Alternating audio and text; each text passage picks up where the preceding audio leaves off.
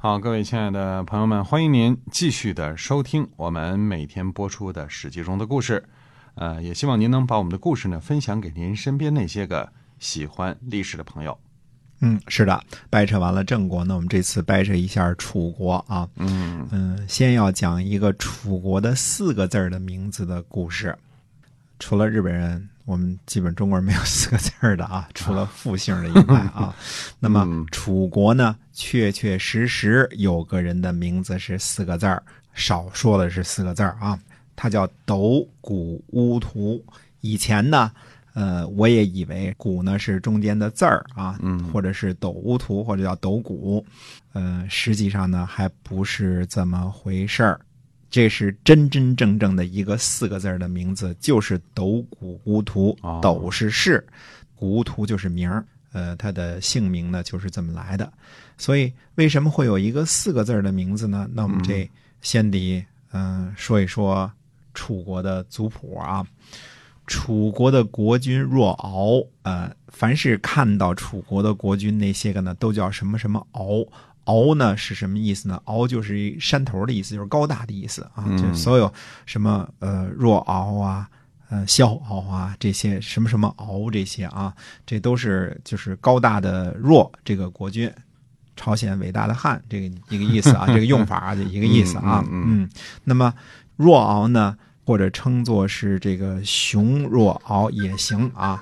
熊姓呢，实际上是楚国国君的这个姓氏啊，他这个熊氏嗯。哎，儿子呢分茂继承君位，分茂呢传位给儿子萧敖，嗯。但是萧敖呢让叔叔熊彻给杀了，熊彻呢又写作熊通，因为什么呢？避讳汉武帝刘彻的字，呃哦，所以把这个熊彻呢写成熊通，就跟李世民这个后人都不许说“民”这个字儿了，就从唐朝那时候就说改成“人”了啊嗯那就这个意思。哎，不能说人民，只能说人人。所以上回我们说叫 “人人大酒楼”，就这么来的吧。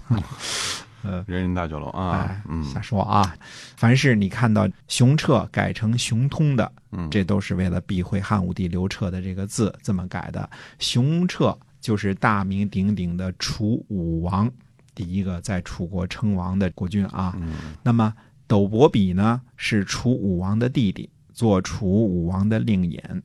若敖呢娶的是云国的妻子，生的斗伯比。云呢，这个云是一个员外的员加一个耳刀啊，这个也被记为呃云，就是云彩的云加个耳刀。那么云国呢，应该是今天啊云彩的云、芸芸众生的云和员外的员三个姓氏的根源。啊，都是从这个字儿来的。哎，都从这个云国来的。嗯嗯，若敖死了之后呢，云国女子呢带着斗伯比回到云国生活。斗伯比呢和云国国君的公主私通，这其中什么亲戚，大家自个儿算算啊。嗯生下了孩子，公主的这妈妈啊，就是云夫人呐，就让人把这个私生的孩子丢弃到了云梦泽。当时的荆楚这个地方啊，嗯大泽，今天几个大湖是连在一起的，叫云梦泽。云梦泽，嗯哎，结果呢，有只母老虎呢，给这个孩子喂奶。云国的国君呢，出去打猎的时候呢，就看到了这个景象，就非常恐惧，回来了。云夫人呢，就告诉了国君这回事儿。国君呢，就收留了这个孩子，并且正式呢，把女儿就嫁给了斗伯比。这你俩也别那什么了啊，就嫁嫁给这孩子了。啊这个孩子呢，就是毁家纾难当中的主角儿啊，楚国的令尹子文。楚国的方言呢，把哺乳喂奶称作谷，把老虎呢称为乌图。所以子文的名字呢，或者叫外号呢，就叫古乌图，加上他的氏就叫斗谷乌图。啊，那如果前面加上什么咩呀、熊啊，那那就那就没法没法念了，那就成了嗯五六个字儿的名字了啊。这是单纯的中国一个四个字儿的名字，既不是复姓，也不是字和名儿记载在一起，是嗯真真正正的四个字儿的名字。比如说，我们说东门相中，其中东门是复姓，复姓对吧？嗯虎眼就范，虎眼这是姓儿和字，就范是名儿嗯啊，这个胡是姓啊，衍是字，就范是名儿，嗯呃，或者说范是名儿，这个就范就是舅舅范的意思啊。嗯这个这个就范就是就是舅舅范的别字儿的记载，但是斗谷乌图当中的斗是氏，或者后世所称的姓氏，古乌图是名字。顺便咱们说一句啊，楚国的国君呢，很多都自称为不古，不古就是嗯。没人喂过奶的孩子的意思，啊，就和孤啊、寡呀这些嗯国君的这个谦称呢是一致的，而且用的是楚国的方言，只有楚国的国君才自称布谷呢，其他的国君呢都自称孤或者是寡人，嗯。就是呃没人要、没人养、没人疼这个意思。那么齐桓公呢？嗯有人说了，说齐桓公在和屈完一起阅兵的时候，也使用了“布谷”这个词儿啊。但是这个记录呢，是用来颂扬楚国人的，原始写作者呢肯定是楚国人，所以才用的楚国的方言。嗯凡是布谷呢，都是楚国的方言。那么回到这个楚国的族谱上来，斗伯比是楚武王的弟弟，做的是楚武王的令尹。那么子元就是前文所说的蛊惑文王夫人那个在郑国这个遭遇空城计的那位啊，嗯是楚文王的弟弟，做的是楚文王的令尹。斗谷乌图呢是楚成王的叔叔辈儿的，做的是楚成王的令尹。后来呢传政给令尹子玉，子玉呢是楚成王的堂兄弟。那么楚国的令尹呢，一般都是由国君的哥哥、弟弟或者堂叔啊，这个嗯叔叔啊这样的近亲来承担的。呃，基本上呢都是若敖的后裔。若敖的非国君子弟呢，称作若敖一族，这是一个一个大的族群啊。嗯那么，楚国的大贵族啊，这是楚国的绝大的大贵族。前边这个城濮之战所说的若敖氏六族，若敖氏的六百亲兵，都是他们家的亲贵子弟啊，六百亲兵能征惯战的。子元之后呢，楚国的令尹是韦吕臣，他是韦章的儿子。韦章呢，就是前文跟着楚武王进犯隋国的那位。那么《新唐书》当中呢，说他是分茂的儿子，应该是可信的。嗯韦氏，或者写成草字头下边一个繁体的远方的远，或者是写成草字头下边一个为人民服务的为，也是楚国公族当中的这个望族。嗯韦吕臣的儿子呢，就是前文祝贺斗谷乌图练兵的那位韦谷。韦谷的儿子呢叫韦爱烈，呃，或者是呢称他做后来叫楚庄王时期的名相孙叔敖哦，所以他们都是有名有姓的啊。到了楚庄王九年呢，公元前六百零五年的时候，令尹是斗班，斗椒是司马，韦谷是公正。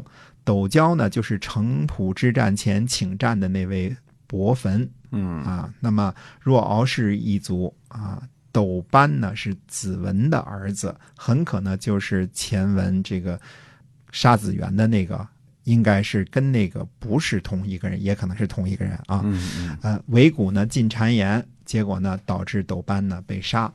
韦谷呢自己做了司马，斗椒呢做了令尹。斗椒厌恶韦谷，就不喜欢他啊，因为他使谗言嘛，对吧？嗯然后呢，就率领若敖氏之族呢，就把韦谷围困在了今天的这个辽阳，也就是今天的河南的南阳，把韦谷杀了。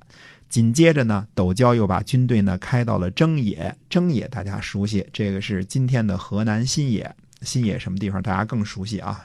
先主练兵的地方啊，对吧？对，就准备进攻楚庄王。那么楚庄王呢，这时候就求和了，他要求什么呢？说送给楚文王、楚成王、楚穆王三代王的子孙为人质讲和。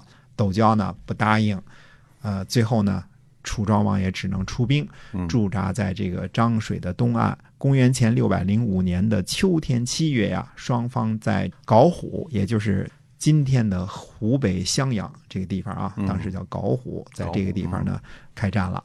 斗椒呢向楚庄王射箭，箭呢掠过了楚庄王战车的车辕，越过战鼓的骨架，钉在了丁宁上。丁宁呢又叫铜筝，形状呢像钟，但是狭长，有个柄儿，就是小说中所说的鸣金收军的金啊就这这一敲这个就该退兵了啊哎就这击鼓击鼓进兵，鸣金收军嘛嗯，这是传令用的啊。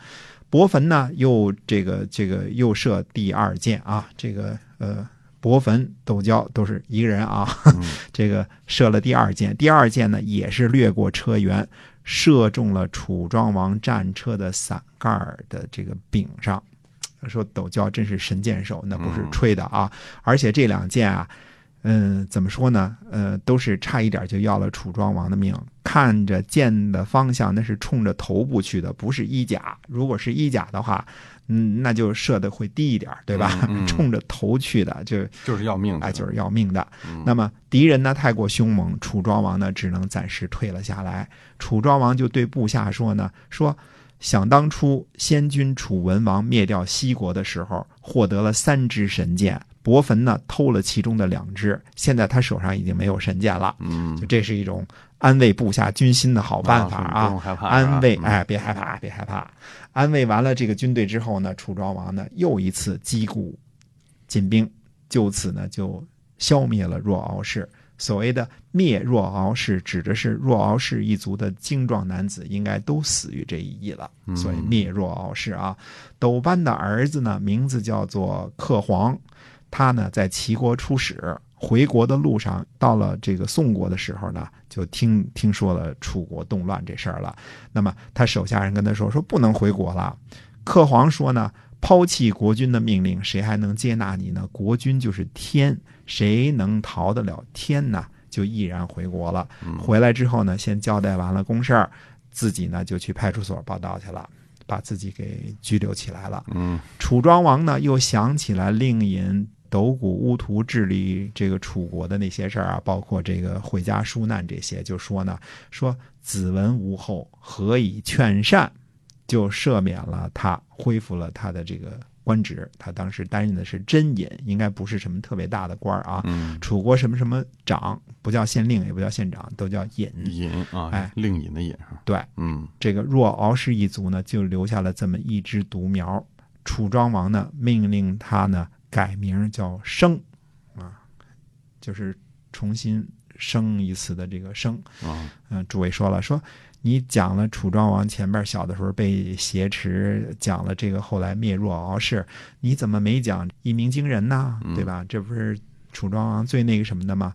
那么。